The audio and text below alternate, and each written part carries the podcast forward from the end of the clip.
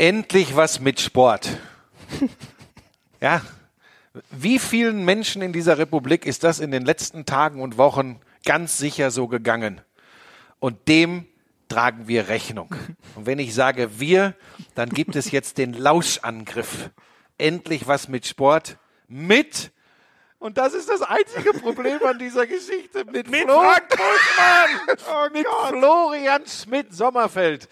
Der Mann, der bei mir in die Lehre gegangen ist. Äh, ja, das weiß ich noch nicht, ob ich dazu stehen sollte. Der Dir die mir, abkippende Sechs erklärt Der hat. bei mir auf dem Balkon gesagt hat, er sieht LeBron James über Michael Jordan.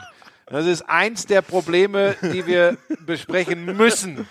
Ab sofort immer montags in diesem Podcast. Und wenn es mal die Situation erfordert, natürlich eine Spezialausgabe, wenn große Dinge passieren. Buschi ja. sein Karriereende oder andere freudige Nachrichten.